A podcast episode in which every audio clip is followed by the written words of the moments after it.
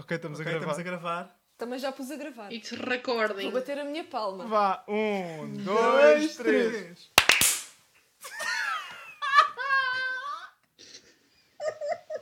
Está a começar bem, está a começar bem. Então, Ora então, olá. olá, Olá. bom dia, ou boa tarde, ou boa noite.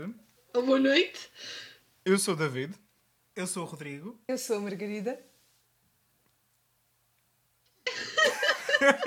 tu és parva, pá. E eu sou a Teresa. E isto é.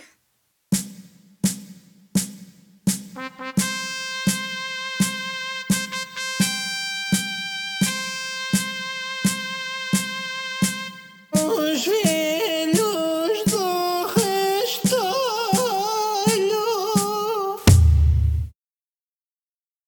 Então, Feliz Natal. Feliz Natal. Feliz Natal, sim. Boas festas. Teresa, sinto que quando, quando chega a ti há sempre assim uma pausa de género. Devia falar? Não, não ok, é bem. contexto para todos vocês que estão a ouvir os velhos do resto. Desculpa, Teresa. Está a ser difícil não rir, portanto eu cada vez. Não senti. Desculpa, não Ok. senti que isto está a ser bem awkward. Eu, Não. eu concordo. Pronto. É assim, eu vou ser sincero, não, eu, ah, estamos aqui a fazer um podcast e eu não ouço podcasts, portanto eu não sei o que é que é a awkwardness normal de um primeiro episódio de podcast. Mas eu estou-me a divertir, portanto espero que as pessoas que nos estão a ouvir também estejam a divertir-se. Eu estou-me a divertir e eu tiro já o primeiro tema eh, para a discussão. Antes disso, antes disso, desculpa, desculpa, desculpa estar a interromper. Ah, só para darmos um bocadinho de contexto, os velhos do Sim. Restolho, somos sim. nós, somos nós os quatro, somos os velhos do Restolho. E vamos ser a vossa companhia semanal, mensal, diária, consoante aquilo que Anual. ouvirem, anual, ah, sazonal. é consoante a vossa frequência de, de audição dos e a nossos podcasts. de lançamento. e na verdade isto não é um podcast que se possa dizer que seja temático, porque o nosso tema é tudo, acho eu, certo? É tudo, é tudo. Nós falamos de tudo um pouco e também já agora para explicar um pouco, nós somos quatro amigos. Tem dias. Acho eu. E... e...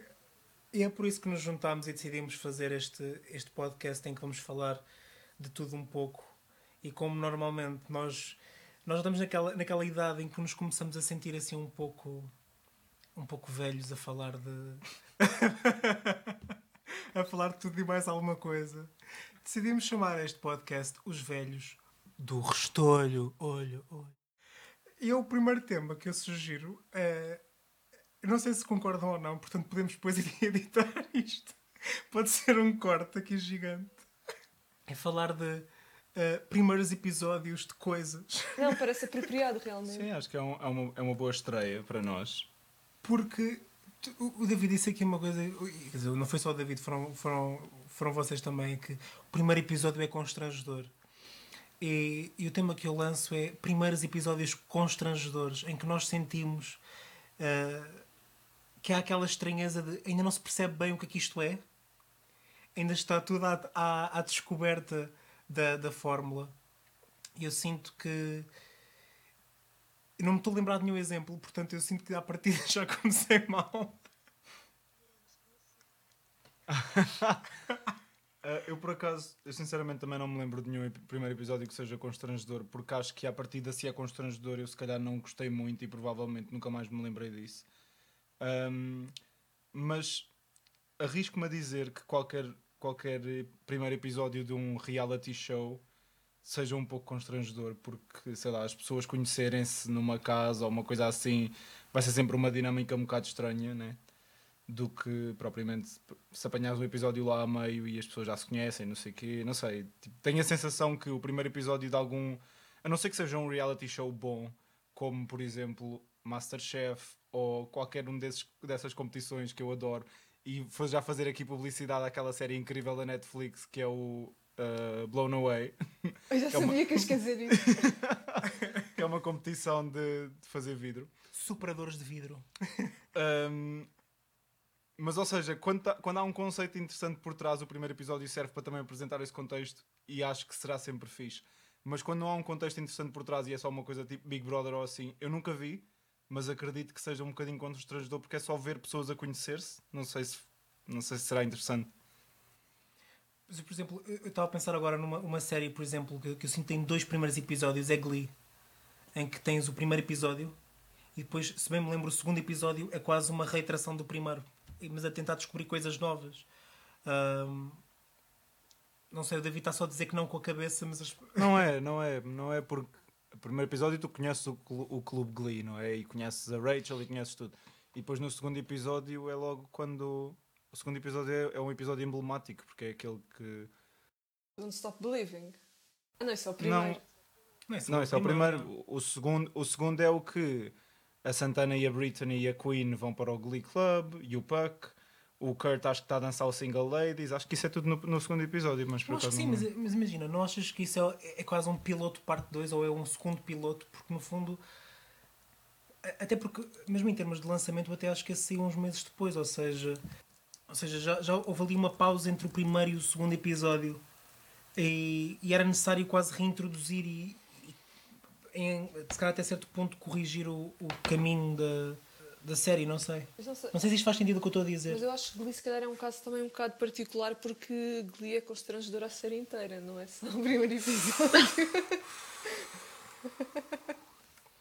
Eu acho que a minha reação e a da Teresa foram a mesma, que é abrimos a boca com choque. Epá, é assim, eu gosto de Glee, mas por é acaso- verdade, Afirmações é verdade, polémicas. tens momentos bués estranhos durante a série toda.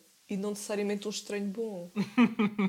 Quero só deixar aqui que, que, que a minha reação foi por saber a tua reação. Antecipadamente. Não foi propriamente a minha reação ao que a Margarida disse. Pronto. Velhos do Restolho, episódio 1, está provado que David é a única pessoa neste grupo que dá o seu apoio incondicional a Glee. Sim. Apesar de eu dizer a toda a gente que eu conheço que Glee devia ter acabado no fim da Season 3. E eu concordo. Eu vi tudo e segui tudo até ao fim. Qual é a 3? Desculpem. A 3 Eu é, não vi tudo. é quando eles ganham os Nationals no fim. Spoilers! Ok, nós, ok. nós se calhar devíamos, imagina, no início do episódio, pôr aqui um, um spoiler alert que podemos gravar a dizer só mesmo este episódio contém spoilers de Glee. Mas alguém ainda vê Glee? Alguém da ver Glee? Deve haver. A Netflix, a Netflix espera que sim. Eu, noutro, há uns, há uns meses atrás, andava a ver.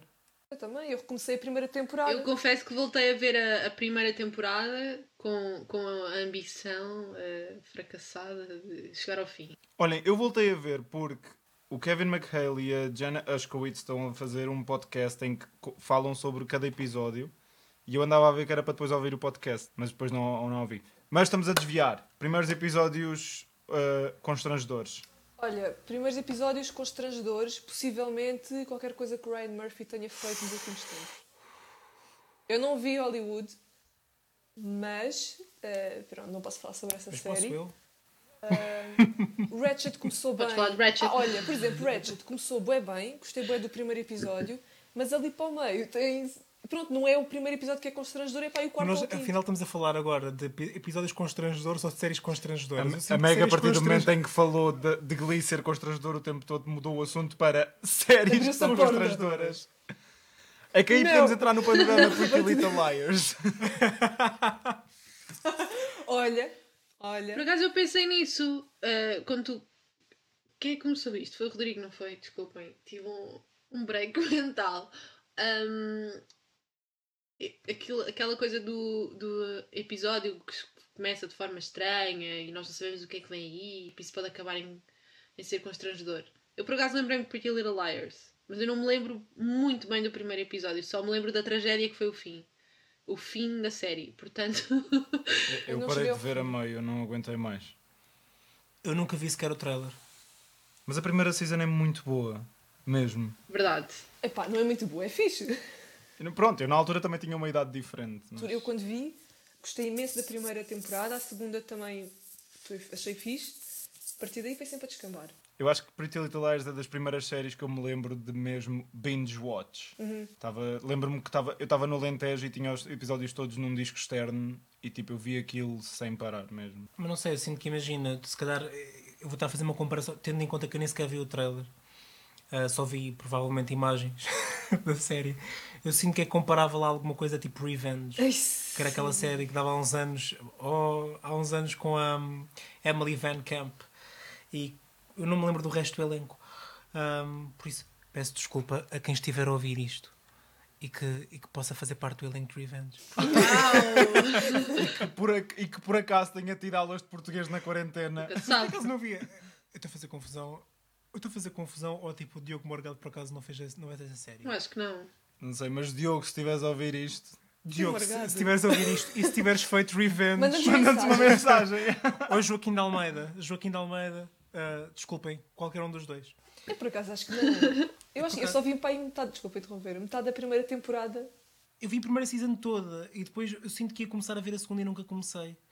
Ah, mas eu sinto que é daquelas séries que uma pessoa na altura pensa e, pensa assim: "Epá, isto está a ser muito bom. Mas não, não, não. É giro.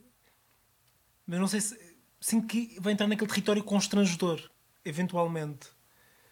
Porque Eu acho que temos que aqui definir uma coisa que é o que é que nós consideramos. Isto não é Covid. Nós não. temos que definir aqui uma coisa que é o que é que nós consideramos uma série constrangedora. Ok? Cada pessoa vai ter que dizer tipo aí duas características que considerem de uma, de uma série constrangedora. uma série constrangedora faz-me arreganhar os dentes e dizer epá. É basicamente é isto. Uma série constrangedora para mim é uma série um bocado pobre ah, do ponto de vista de- da narrativa, ah, do ponto de vista do guião. Não sei, coisas que estás a ver e pensas isto aqui é tão mau, é tão pobre. Como é que eles estão a, a ser pagos para fazer isto? Mas tu viste na, verdade, na verdade não é uma série constrangedora, é uma série má, só simplesmente. Não, isso é mau, está bem. é que tipo- Mas as séries más acabam por ser constrangedoras, não é? Acho eu. Eu acho que o constrangedor tem aqui um fator que é, é, é, por exemplo, é a série ter muito sucesso ou serem atores com muito sucesso Ok. a fazerem ok. uma coisa que de repente não é assim tão fixe, estão a ver? E isso é que prom. torna aquela cena constrangedora que é, epá, como é que estas pessoas estão aqui? Ou, ou como é que Tipo Cats. como é que esta... Yeah. ou tipo o Cats. Cats. Tipo Cats e Prom. Senti, olha, senti Ainda não vi o Prom. The Prom, não. Eu não acabei, vi para aí até meio, mas senti bem isso, todo o meio que vi, ah, senti. Tu viste o Pronto, prom, Cats. Teresa? Eu vi o prom e, e até ao fim. E então? E eh, foi constrangedor. Foi bastante constrangedor. Mas Desculpa, Ryan Murphy. Lá está, Olha, Um, o que é que tem tudo aqui em comum?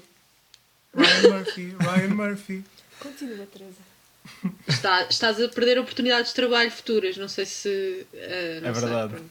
Oh, até parece. Ahm, então, mas. Prom? Prom. A seguir, prom? Ok, prom.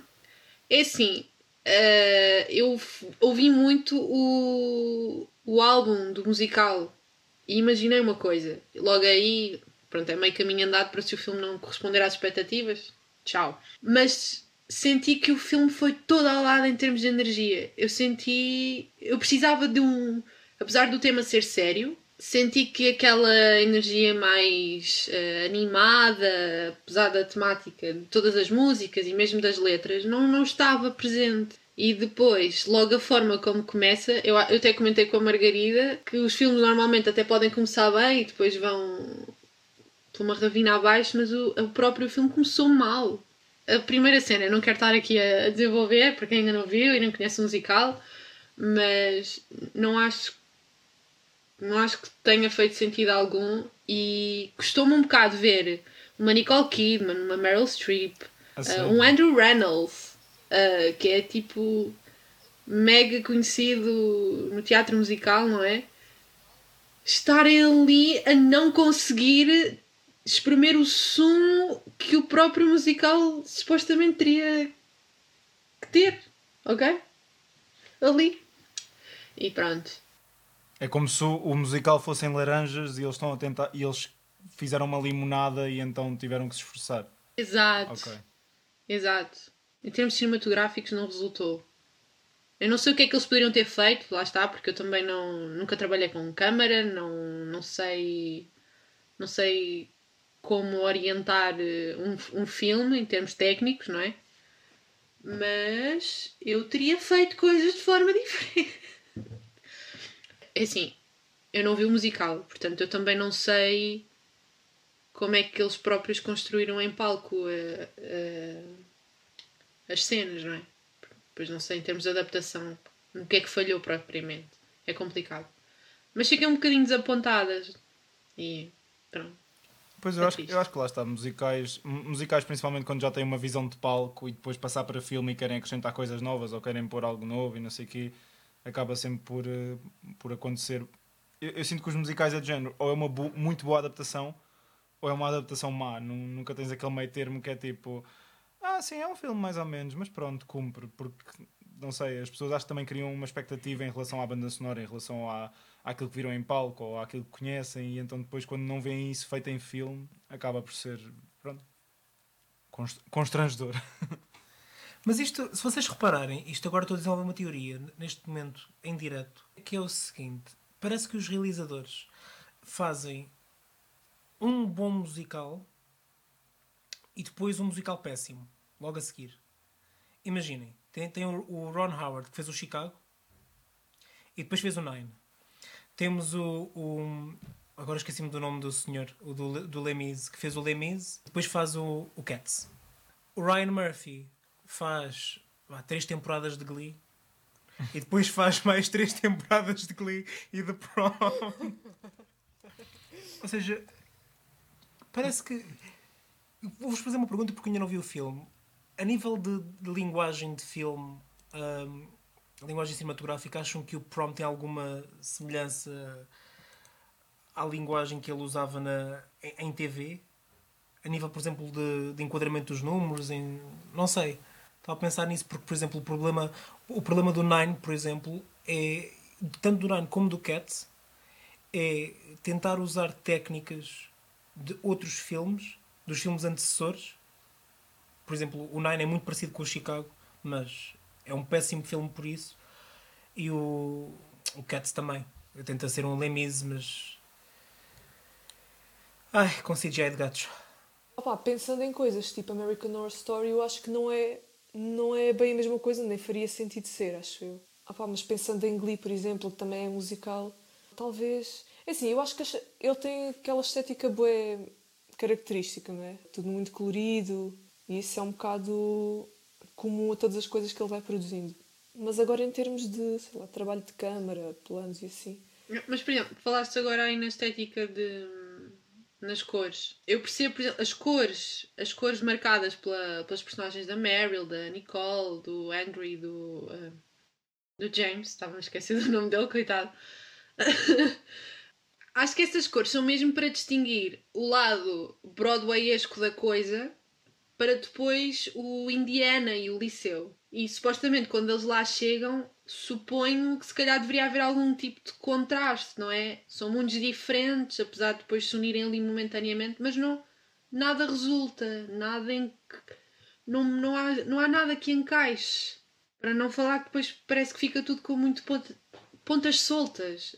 Ter, aí sim já em termos de, de movimentos de câmara. Eu não me lembro muito bem do que vi de Glee, dos números musicais e as outras séries não, não vi isso. Vi só Ratched e Hollywood e não sei se ele realizou algum episódio, não me lembro.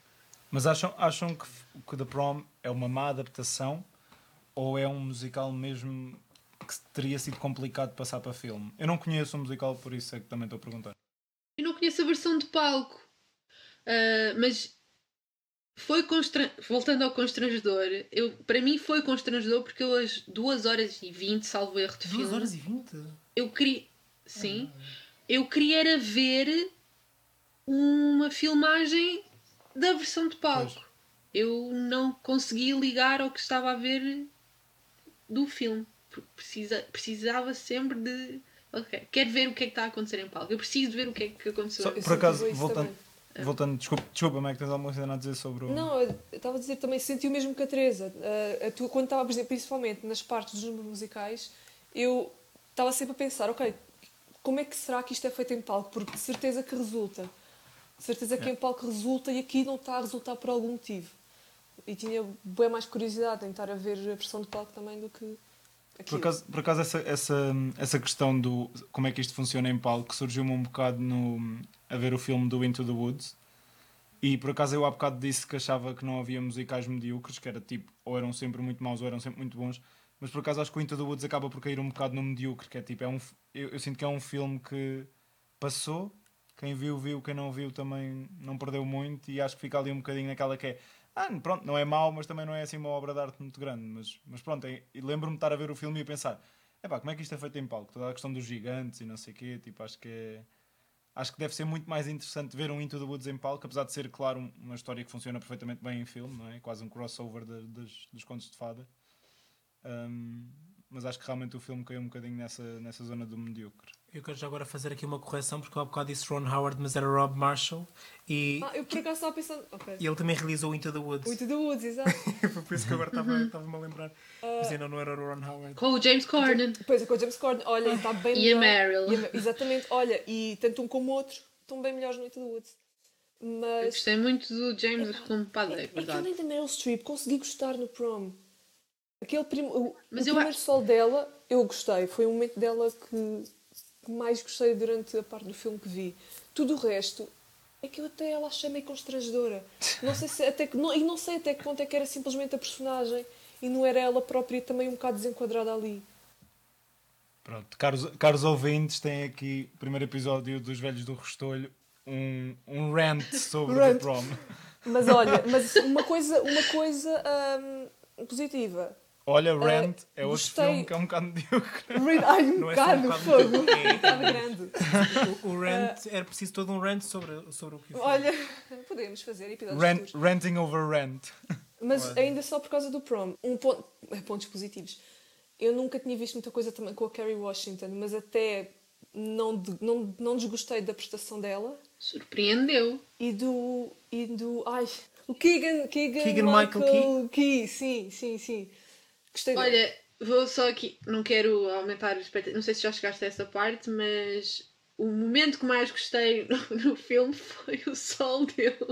O sol, gostei, foi Simples ele para seguir a E isso. eficaz. Foi o momento que eu gostei mais.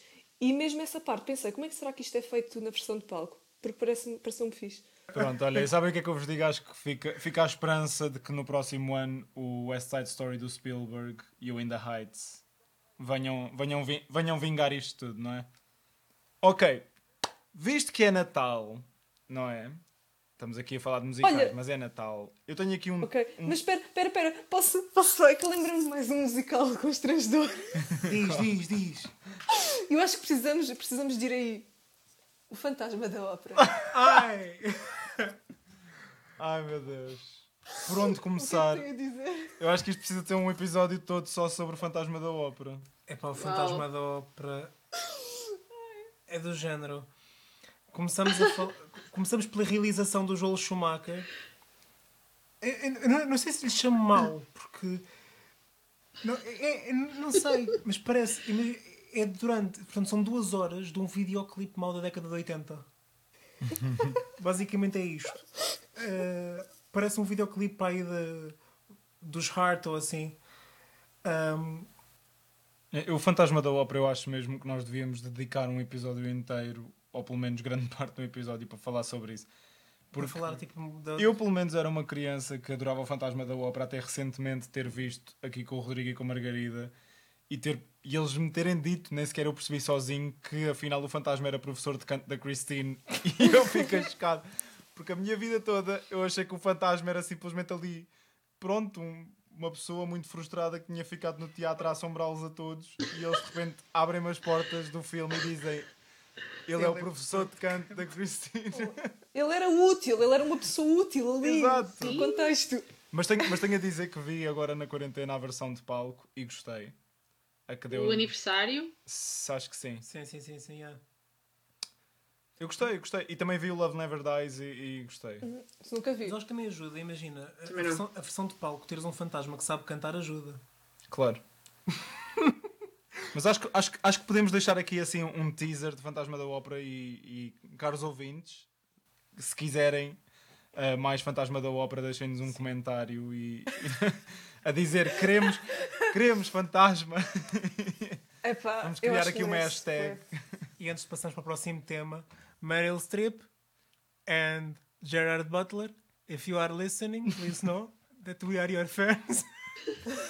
Nós temos, de, fazer um disclaimer sobre toda a gente que falarmos uh, potencialmente mal, que nós não falamos mal, é só estamos a, a comentar. o Somos trabalho. velhos do restolho. É só que. É, Exatamente. exatamente. É, é, o disclaimer que temos de sempre fazer que é nós continuamos a gostar imenso de vocês, ok?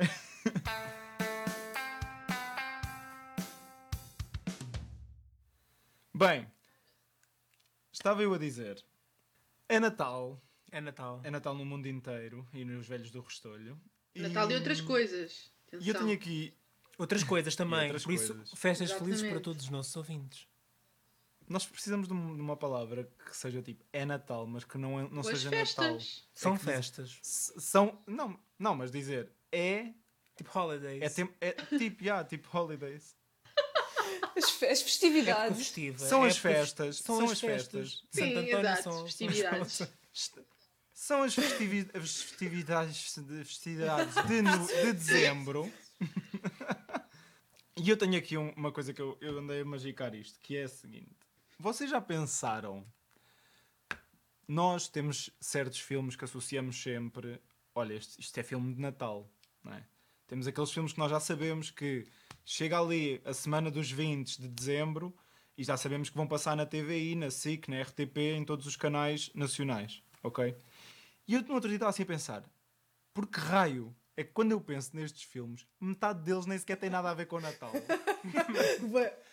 Não é? É que nós pensamos coisas como, por exemplo, sei lá, sozinho em casa, música, no, coração, não sei o quê, que é tipo, podem ter uma, uma certa componente que se passe no inverno ou na altura de Natal, mas no qual a história não tem absolutamente nada a ver com o Natal. Não, mas por exemplo, sozinho em casa passa-se assumidamente na altura de Natal, não é? Ou não? Eu nunca vi. Sim, mas ou seja, a história, o Natal não é relevante para a Ok, história. é só o contexto. Mas é o contexto. Por Dá acaso é. Pensemos. uh, é o vizinho, o sem-abrigo, já não sei. Reparem, eu não vejo assim tantas vezes o sozinho em casa. Eu não vejo sozinho em casa. Tem temática. E é o ficar sozinho no Natal. Ficar esquecido pela família Yeah. no Natal. Tem a sua importância. Tem, tem, tem que se lhe diga. Yeah. Sim, mas pronto, por exemplo, sei lá, música no coração. Exato. Harry Potter, muita gente associar Harry Potter a Harry Natal. Po- Mas Harry Potter tem. Mas olha, Harry Potter tem cenas Mas de é Natal. isso, é. Principalmente a Pedra. Filosofal. Tem uma cena de Natal. Ok, tem uma cena de Natal. O Cálice de Fogo tem o Yule Ball. Há, há muitos filmes que têm coisas de Natal, mas que a história não tem necessariamente alguma coisa a ver com o Natal, percebem? Yeah, mas eu acho que é mais para são filmes de família. Filmes para ver em família e não Sim, mas porquê é que são sempre os necessariamente- mesmos? É pá, porque o budget é Exatamente. limitado. Por exemplo, eu acho que o Die Hard, desculpem. O Die Hard eu, é um filme eu de acho que o Natal. Die, Die Hard é um filme de Natal. o Die Hard é considerado filme de Natal. Nós. Porquê? O primeiro Die Hard é estre... primeiro, estreou no Natal, salvo erro, e é um filme de Natal. Se tu, se tu fores ver a história, ele está a tentar voltar. eh, Eu acho que ele está a tentar voltar a casa. É, pá, já não me lembro. É, Eu, vi todos, basicamente. Eu acho que vi todos. Menos, sou capaz de não ter visto o último. Mas o primeiro é, é um clássico natalício. Agora estamos aqui a, a tentar pesquisar referências sobre, sobre o amigo Die Hard. Ahm, mas eu, eu acho que é um bocado isso, Margarida. São filmes que são muito de família. É o espírito de família. Tipo, alguns são clássicos mais antigos, tipo Mary Poppins, eh, Música no Coração, é, que são aqueles Mas filmes. Mary Poppins ainda nem associa bem ao Natal. Hum? Mary Poppins nem sequer associa bem ao Natal. Eu acho que costuma dar, por acaso, também. né? É, não, acho que não. Não tenho Eu visto. eu- Só se, tipo, só se naqueles canais temáticos. Possível. Né? Pelo, pelo menos na RTP1. tanto que, por acho exemplo, não. tanto que, por exemplo eu, eu sinto que a estreia, a estreia de um Mary Poppins Returns, que eu por acaso ainda não vi, a estreia desse filme no Natal, No Natal. não foi nada, não foi nada acidental, é porque realmente eu, eu acho que há uma associação de, de certos filmes e do, do quase do conforto. São filmes de conforto, basicamente. Olhem, outro Wonder que eu acho Woman também é- 1984, claro, estreou agora para o Natal. Outro filme que eu acho também é muito associado, que é o As Crónicas de Nárnia, o primeiro. Porque Ah, sim. Passa-se bastante no inverno e há ali uma parte em que aparece o Pai Natal. Mas mais uma vez, o filme não tem nada a ver, nada que ver, desculpem, com o Natal. Mas até tem.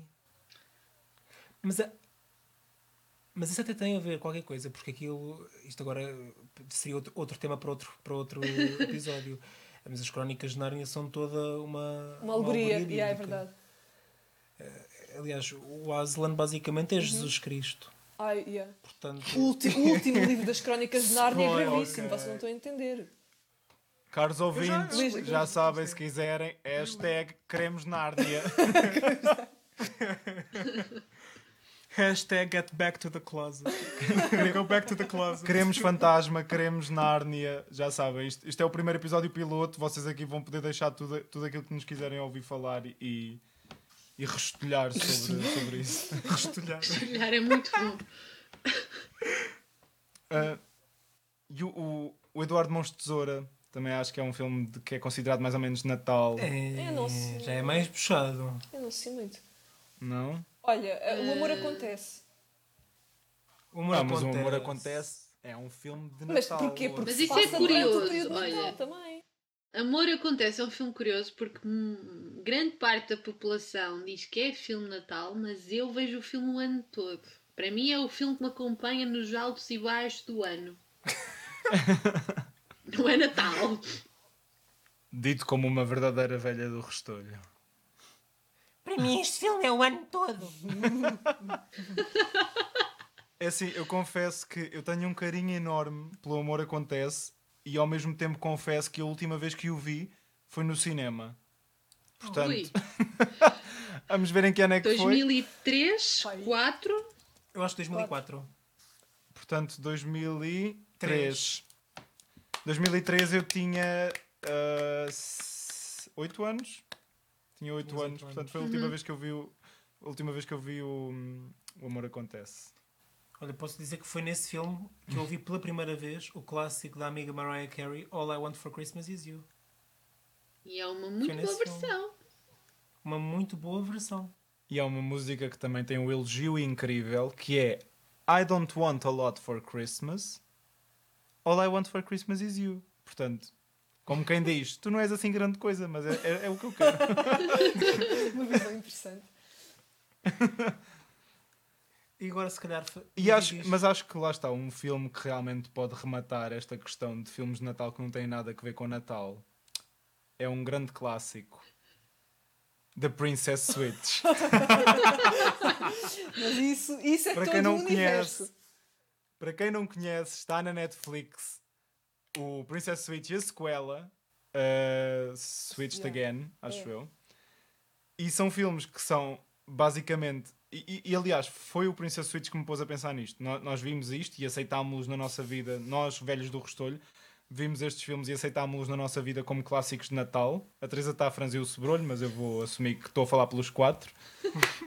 Um, nós aceitámos-los como clássicos de Natal, mas quando pensamos sobre isso, aquilo são simplesmente adaptações da- do Príncipe e do Pobre. Quer dizer, o primeiro, porque o segundo não é. E, não é e os filmes não têm nada a ver, os filmes não têm nada a ver com o Natal, porque é uma, uma princesa que quer deixar de ser princesa por uns dias e uma pobre que vai ter uma competição de bolos ou lá o que é que é. Pobre! Eu Uma disse pobre isto que vai viajar para outro país para uma competição de bolos. Calma lá. Bem, mas Sim. ela também não Mas é- queria mas ir, é- não é? É uma pobre Olha, de Hollywood, nós já sabemos como é que são os pobres de Hollywood. são os pobres de Hollywood. Mas acho que pronto, acho que o Princess Switch é um, é um ótimo filme que se encaixa nesta categoria. Apesar de eu olhar, não consigo olhar para aquele filme como não sendo um filme de Natal. Mas não trata absolutamente nada o assunto Natal. Não trata, na verdade, nenhum assunto, acho eu. É só porque se passa naquela Uma altura boa do ano. desculpa para usar decorações elegantes e em grande quantidade. Neve. Pois, Sim, sim. Aliás, eu, eu na sequela ah, até cheguei a comentar isso. ahm, que eles, pronto, na sequela aquilo não há assim grande Natal, só lá para o meio é que eles dizem ah, isto está muito coisa, vamos, vamos pôr o espírito natalício. E decoram o, o palacete, ou lá o que é que é aquilo. E eu depois lembro-me de reparar que só num quarto onde eles estavam a conversar, estavam para aí umas três árvores de Natal. Só num quarto. Incrível. Portanto, eu sinto que é mesmo do género, ok, vamos inserir aqui a temática ahm, Natal, vamos fazer download da expansão dos Sims, acessório- acessórios de Natal e vamos usá-los todos. Provavelmente alguém na Netflix tinha algum, algum primo ou prima que, que faz árvores de Natal e faz coisas de decoração de Natal. E pronto, havia stock, havia stock e havia que utilizar. Ou então participaram naquele, naquele programa que eu não sei muito bem como é que funciona do alugar um, ou adotar um pinheiro verdadeiro. Pinheiro bombeiro. Pinheiro bombeiro, é isso. Pinheiro bombeiro. É assim que se chama, não é? Oh, pá, não faço a mínima ideia.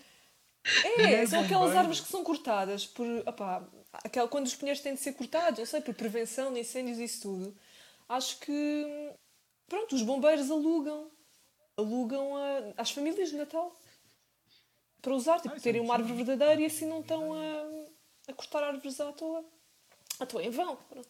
Olha, eu, como velho do, do Restolho, apoio essa moção e acho que tudo o que for medidas para ajudar o planeta temos que, temos que ajudar. Agree. Apoiado.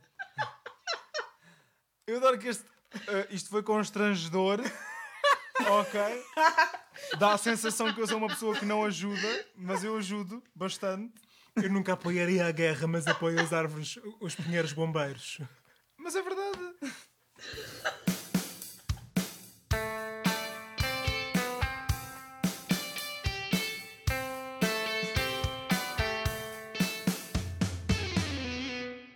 Eu se calhar agora pego no Princess Switch e, e lanço lanço-vos aqui um desafio que hum, nós, nós em reuniões de discussão para este, para este podcast nós chamámos-lhe uh, Who Wore It Better? Quem é que um segmento que é no fundo quem é que usou determinada coisa melhor? Uh, eu originalmente tinha, tinha uma ideia de um, mas aqui no calor do momento, portanto, talvez seja outro momento editado. Tenho outro desafio para vocês, porque acho que, é, que vocês ainda não nunca ouviram falar deste desafio. Portanto, quem é que usou melhor a música da Champions League?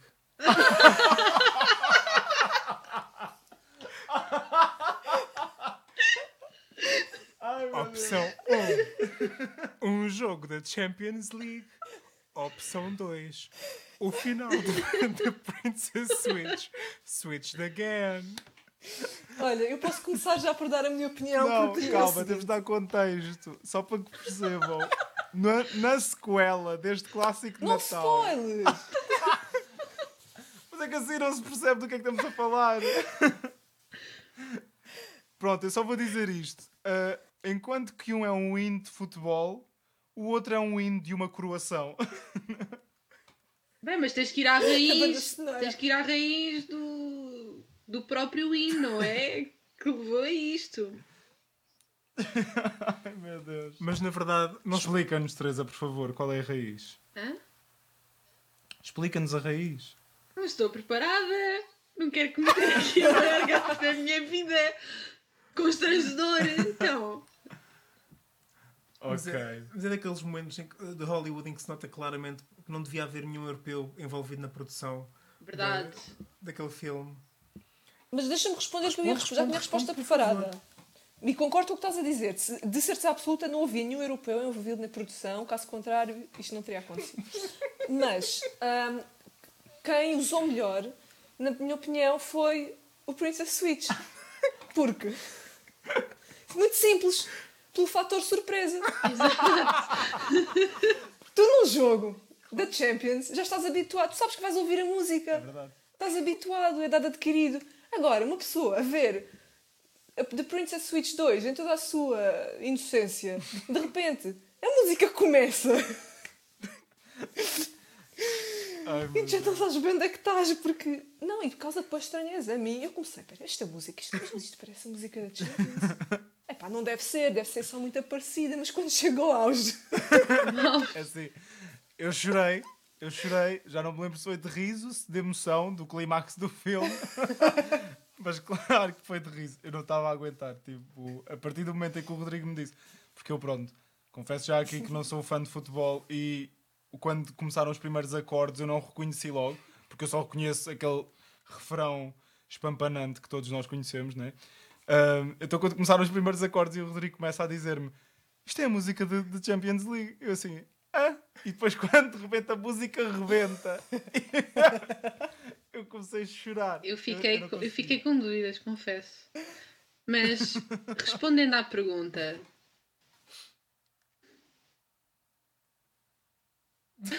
Respondendo à pergunta. Não sei, é assim, esta, esta música tem importância na minha vida.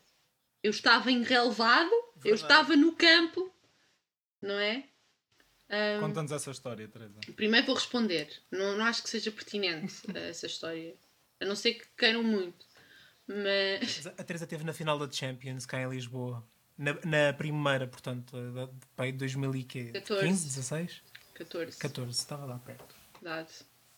Ahm, pronto, dancei. Os ouvintes, os ouvintes vão ficar curiosos de saber o que é que estavas lá a fazer. Ah, fui dançar, pessoas. Fui dançar só. Então, eu sou um triângulo ambulante na coreografia escolhida para a nossa querida capital. Ahm, mas pronto. Tendo em conta que esta música é um hino de coroação escrito pelo Andel, agora estou mais à vontade, posso bombardear com, com informação pertinente. Ahm, eu diria o Princess Switch. Porque nós na Champions League ouvimos a música logo no início, ainda ninguém está a ser coroado.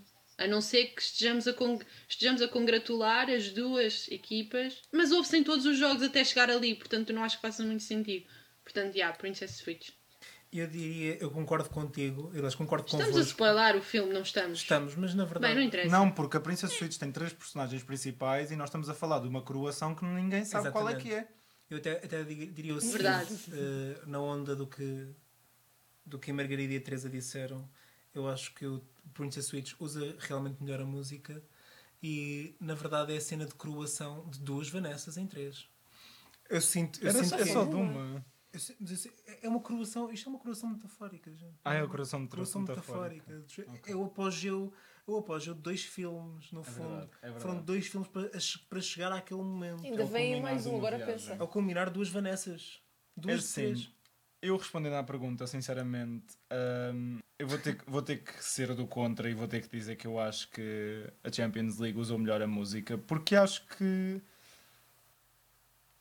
não sei, para todos os efeitos, por muito que a música toque antes, depois, durante a toda a hora e não haja realmente o intuito de este é o hino para os campeões, acaba por ser uma, uma ideia bonita que é do género. Se é a Liga dos Campeões, então todos os que estão envolvidos são campeões, digamos. Poético. Eu não percebo nada de futebol. Nota-se. E se calhar agora aproximamos-nos do fim e eu pergunto-vos se tem alguma mensagem ah, lá para casa, uma mensagem final para rematar este primeiro programa. Hum, vamos desejar com todas as nossas forças que 2021 nos traga um Princess Switch. Olha, eu só espero que o Princess Switch 3, caso aconteça em 2021, 5 Vanessa. ah, que tenha o força da Nelly Furtado. espero que o futuro nos traga outro Princess Switch e espero também que traga o fim desta pandemia. Espero que todos os que nos estão a ouvir estejam bem, em segurança e consigam passar um Natal feliz dentro destas condições todas que estamos a viver. E, e pronto, espero que nesta última, sensivelmente, hora, os velhos do Restolho vos tenham feito uma boa companhia. E desculpem qualquer coisa. E é isso, bom Natal! Bem, em primeiro lugar, eh, gostaria de anunciar que vai sim haver um Princess Switch 3 em 2021, portanto, rejubilem. E, em segundo lugar, eh, desejo a todos um bom Natal, umas boas entradas e espero que 2021 seja melhor e um pouco mais simpático do que 2020. E espero que continuem a acompanhar os velhos do Restolho Espero que tenha sido constrangedor. Obrigada. Bom Natal. Boas entradas. Boas festas. Bom Natal! Bom Natal! Adeus! Iu.